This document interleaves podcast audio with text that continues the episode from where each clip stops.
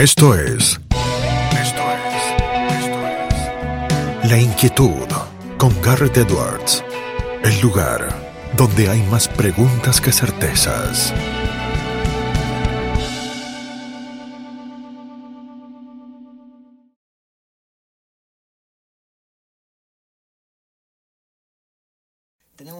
Ahora mismo el placer de tener en línea a quien veníamos anunciando desde el comienzo del programa. Estamos hablando de Daniel Santoro, él es periodista, un periodista de renombre que prácticamente no requiere ningún tipo de presentación, que está presentando su libro más reciente, La Ruta del Dinero K, del cual tenemos una copia que estamos teniendo también el placer de sortear en esta jornada acá en A Fondo por LT8.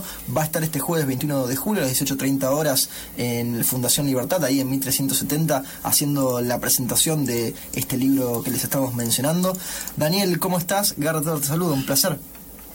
Bien, bien, bien. ¿Cómo están ustedes? Yo estoy muy bien. Gusto de escucharte y gusto también de hablar del tema, digamos, más candente a nivel nacional hoy por hoy, que vos tratás en tu libro muy, muy bien investigado y, y con mucho research detrás, y que esta semana además tuvo un capítulo que, que va ampliando desde lo coyuntural con los millones de dólares de Florencia Kirchner. Sí, sí. Allá debería agregarle varios capítulos con este, José López, con Florencia Kirchner. Y yo creo que ayer quedó eh, bien claro, como dice el fiscal Gerardo eh, Policita, que fue un intento de lo que se llaman derecho de insolvencia fraudulenta, es decir, alguien que está eh, que sabe que va a ser procesado y embargado, pasarle los bienes a un familiar. Está registrado como desde eh, tres días antes de ser, cuatro días antes de ser llamada indagatoria, Cristina Kirchner ser llamada indagatoria por el juez federal Claudio Bonadío en la causa de el dólar a futuro, ella empezó a girarle plata a que se, abrieron las cuentas, se abrieron en las cajas de seguridad de Florencia Kirchner y le pasó, empezó a pasar eh, eh, esta plata, digamos, los registros bancarios demuestran que que esos movimientos no son, como dice Cristina, porque el 11 de diciembre decidió eh, dolarizar sus depósitos por desconfianza a la política del gobierno del presidente Mauricio Macri, sino que eh, fue una, una maniobra para despojarse de bienes ante la situación de, de Bonadío, ¿no?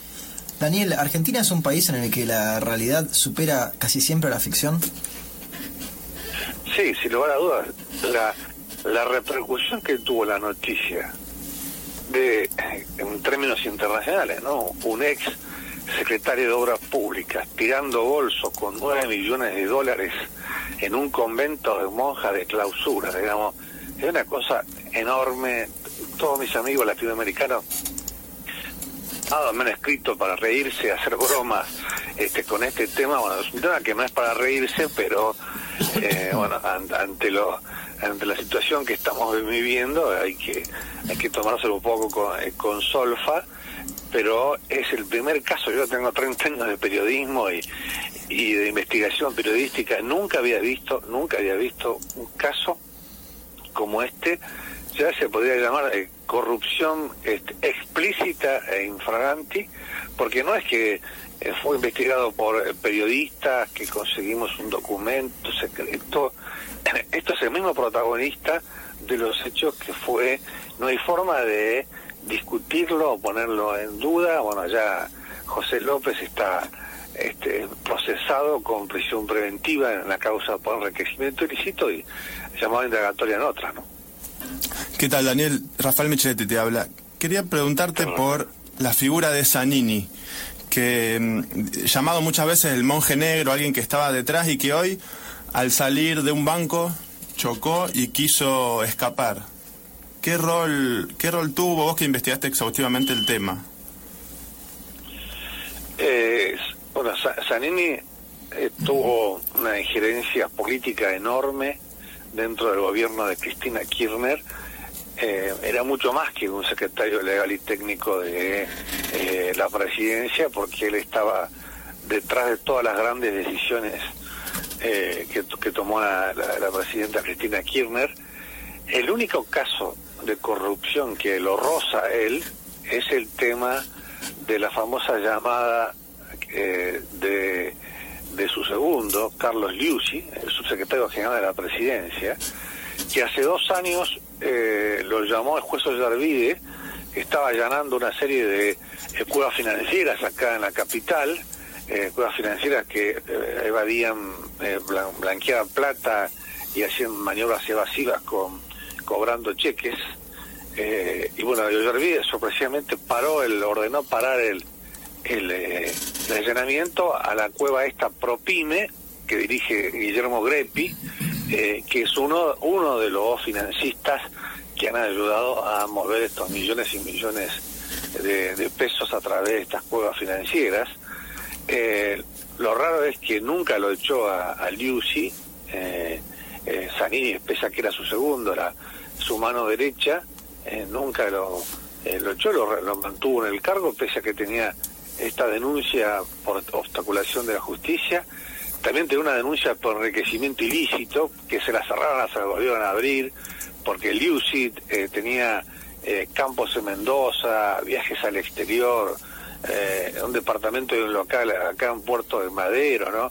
Eh, ese es el caso de corrupción que, más este, lo golpeó a, a Zanini. Bueno, después está eh, la pelea con, con Milani, que de la cual solamente hasta ahora se conoce poco y que luego fue ahí, fue ahí en el Monumento Rosario, fue en el Día de la Bandera el año pasado, que el, el, el super jefe del ejército de Cristina Kirchner y eh, aparte el hombre que manejaba la inteligencia paralela del gobierno de Cristina Kirchner, ahí discutieron en el palco de el acto del Día de la Bandera y, y lo echó, ¿no? Él fue que transmitió la, la decisión de, de sacarlo a Milani del juego ahora que, que tiene varias causas judiciales en el llano y que además es socio, ustedes saben, eh, eh, es socio de Guillermo Moreno en una, panchería y es socio del, eh, intendente de, la localidad de Seiza, de Granada, Alejandro Granados, ex ministro de Seguridad bonaerense en una empresa de seguridad, entre otras actividades que tiene, mientras se enfrenta Milani juicios por eh, violaciones de derechos humanos y lo más grave también un juicio por enriquecimiento ilícito. Daniel, en tu último libro, La Ruta del Dinero K, haces un recorrido de que va desde los comienzos del kirchnerismo en la presidencia de la Nación, desde el 2003 hasta el final del segundo mandato de Cristina en el 2015, con una ruta que tiene ribetes novelescos que parecen prácticamente de una eh, historia de John Le Carré eh, o, una de Ian Fleming con, James Bond, ¿no? Con, con aviones, rutas, bóvedas y demás. ¿Cómo fue que durante 12 años eh, la sociedad, de, en su gran mayoría, eh, estuvo sin, sin darse cuenta o mirando para el costado mientras todo esto pasaba? Yo creo que las sociedades, este, la mayor, la- la- hay un sector, la sociedad, un sector eh, que vota con el bolsillo, ¿no? Ya, ya lo habíamos visto en la época del gobierno de Carlos Menem. eh, en el año 1995, Carlos Menem fue reelecto con casi el 50% de los votos, pese a que ya yo estaba con el caso de la venta ilegal de armas a Ecuador y a Croacia, estaba todo el tema de la privatización de aerolíneas, había un montón de denuncias y como la economía marchaba bien, este Menem era rubio y ojos celestes. Recién, recién cuando, en el 2008, cuando Menem empezó a, cuando la economía empezó a caer, bueno, después que lo, echó Domingo Cavallo del gabinete y todo lo demás, es que estos temas empezaron a tomar realmente mucha importancia y bueno, eso fueron uno de los uno de los caballitos de batalla por la que fue electo el expresidente Fernando de la Rúa, ¿no? En el año en 99, 1999. Y con Cristina Kirchner pasó algo exactamente igual, ¿no? En, el año 2011, este, con la economía creciendo y, aparte con el efecto viuda, ¿no? Eh, logró ser eh, eh, electa con eh, casi el 54% de los votos, eh, pese a que estos temas eh, existían, era era como si era de amianto, ¿no? Todas las balas rebotaban. Yo me acuerdo que me acuerdo que en ese momento nosotros habíamos descubierto en Clarín el caso, eh, fue una primicia de Nicolás Pizzi, después la, trabajamos en equipo, el caso del desvío de fondos del plan Sueños Compartidos que manejaban las, madres de Plaza de Mayo, eh, que ahora bueno está en una causa judicial reabierta en, en el cual están citados a declarar eh, debido eh, López y bueno y de Bonafini, la presidenta de las madres que se resiste que se le ha puesto una segunda fecha indagatoria. Eh, en ese caso para mí de una gravedad, eh, primero por eh, obviamente el desvío de fondos públicos, de un total de 1.200 millones, 200 que no se sabe todavía el día de hoy dónde están, y después, bueno, obviamente que lo que demostraba esto era que el kirchnerismo había cooptado a las organizaciones de derechos humanos, no solamente a las madres de Plaza de Mayo, que llevaron una lucha histórica contra la dictadura allá por el año 76, 77, sino a otras, y a nadie, digamos, eso no, no tuvo eh, no tuvo un impacto como, para que la gente se pusiera a pensar, bueno, ¿qué pasa, qué sucede en la Argentina? Como para que este, la presidenta de la base de Plaza de Mayo esté investigada, la hija de la presidenta se haya comprado departamentos y una camioneta con los fondos de Meldorec, la, empresa que tenía Sergio Soclendre. Así que eh, es un tema realmente para analizar este, yo los sociólogos saben mejor, mejor que yo esto de la gente que vota con el bolsillo cuando están las economías creciendo y recién cuando empieza la, caída del, Producto Bruto Interno, eh, la inflación, la desocupación, otro tipo de síntomas, es que le dan la dimensión que tiene a, este tema de la corrupción estructural. ¿no? Daniel, buen día. Nicolás Aramendi te saluda. Eh, contás bien en, el libro, ¿qué tal? Que la expresidenta construyó un cerco sanitario, un blindaje judicial en torno a ella, obviamente, Máximo eh, Ibáez. Eh, te hago una pregunta que vos mismo haces en el, libro.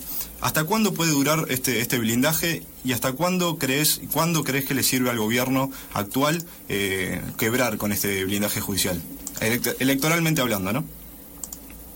Sí, bueno, eh, primero en términos judiciales eh, le duró poco eh, ese blindaje que supuso nombrar a Alejandra Gil Carbó como Procuradora General de la Nación, este, nombrar más de 30 jueces en, en, lugares estratégicos, impulsar la creación de la agrupación Justicia Legítima, intentar bueno, intentar la puesta en marcha de este proceso que se llamaba la democratización de la justicia, que significaba eh, politizar más el Consejo de la Magistratura, el organismo que nombra eh, y destituye jueces.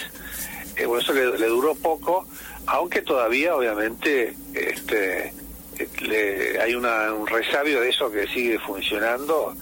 bueno, imagínense si tuviéramos una, una jefa de los fiscales activa dando instrucciones en vez de una, una jefa de fiscales este, que, lo, que tiene una actitud por lo menos pasiva y lo que ha hecho es obstruir las investigaciones, a, a Marijuán eh, lo sacó de, el, fiscal que tiene el caso de la ruta del hidrocán lo, lo sacó de la unidad especial que investigaba los delitos dentro del ANSES. Así que bueno, eso, eso es en, cuanto a términos términos políticos, bueno, Menem decía que que llega a Papa nunca vuelve a ser obispo, eh, y sin embargo, eh, un, año y medio después tuvo que ser, hacerse reelegir senador por La Rioja para tener foros parlamentarios. Cristina dijo, eh, cuando en esa, en esa multitudinaria concentración, cuando fue su primera indagatoria frente a los tribunales de Comodoro Pi, que ella tenía los fueros del pueblo, ¿no? Pero yo creo que te está pensando seriamente en tratar de ser el año que viene candidata a senadora porque eh, siguiendo este camino de acumulación de, eh, de procesamientos, ¿no? Hay otros, después si tienen tiempo lo hablamos, hay otras causas en las que, eh, que va también en ese sentido, va a tener una situación judicial realmente muy complicada y si aparecen este, más pruebas de realmente la plata que tiene oculta, ahí va a ser la cosa mucho más grave aún, ¿no? Daniel, ¿resiste algún tipo de amenazas al escribir el libro? Eh, sí, bueno, en, eh, no, específicamente por el libro, sino por los temas que estábamos publicando eh, en Clarín. Eh, bueno, me llamaron a mi casa para amenazarme de muerte, insultarme. Pero, Nicolás, el tema era, bueno, ahora por ahí, lo hemos olvidado, pero el clima de hostigamiento que había del gobierno hacia, del gobierno de Cristina Kirchner, hacia los periodistas, hacia los políticos opositores, hacia los jueces. Era una cosa de todos los días que te insultaban, que había trolls en, en sacabas un mm. Twitter y, aparecían 30 trolls atrás que te insultaba, te denigraba.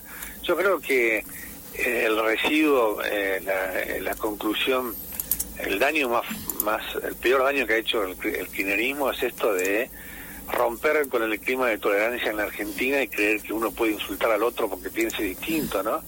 eh, eso es una cosa realmente grave, más allá de los daños materiales y del, tema de la corrupción o de ineficiencia, eso es una cosa, porque esto no, esto no existía, esto del odio y de, y de que el otro, y demonizar al otro en vez de discutir sobre en los temas de fondo. ¿no? Recién decías, eh, te hago la última y, cortita, breve, eh, posiblemente se presente a senadora el próximo año. Eh, ¿Dónde imaginás a Cristina dentro de 5 o 10 años y a Máximo? ¿En el Senado o en otro lugar? Bueno, yo lo que escuché era que ella quería ir eh, por la senaduría de la provincia de Buenos Aires, ¿no? Obviamente, el, donde más fuerte eh, podría conseguir, conseguir votos es eh, a través por el Gran Buenos Aires y esa es eh, la especulación política que están haciendo. Bueno, Máximo va a seguir este como diputado, bueno, ya tiene fueros ahí, pese a que nunca tuvo vocación política y siempre se dedicó a, los negocios.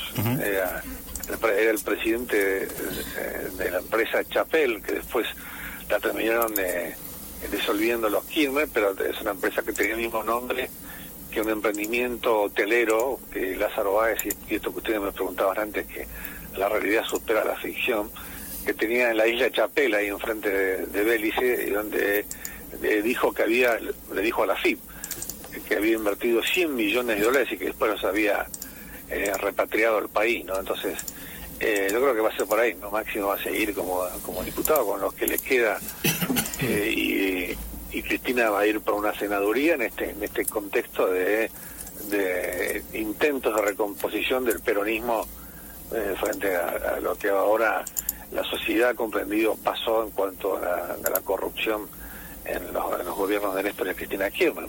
Daniel, hay tanto más por seguir hablando con vos de este tema y de otros temas. Me parece que para ir cerrando, dos consideraciones. Por un lado, los que quieran ir eh, leyendo y enterándose más de lo que vos contás, pueden ir corriendo a la librería a comprar el libro, La Ruta del Dinero acá. Eso por un lado.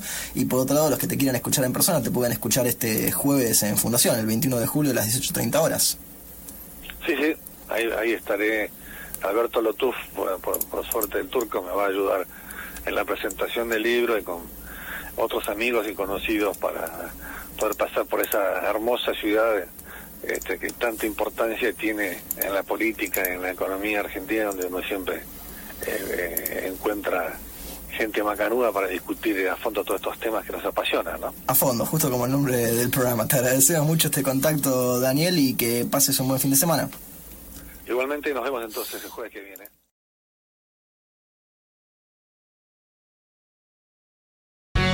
Esto fue La Inquietud con Garrett Edwards. Síguenos en redes sociales y en www.edwards.com.ar.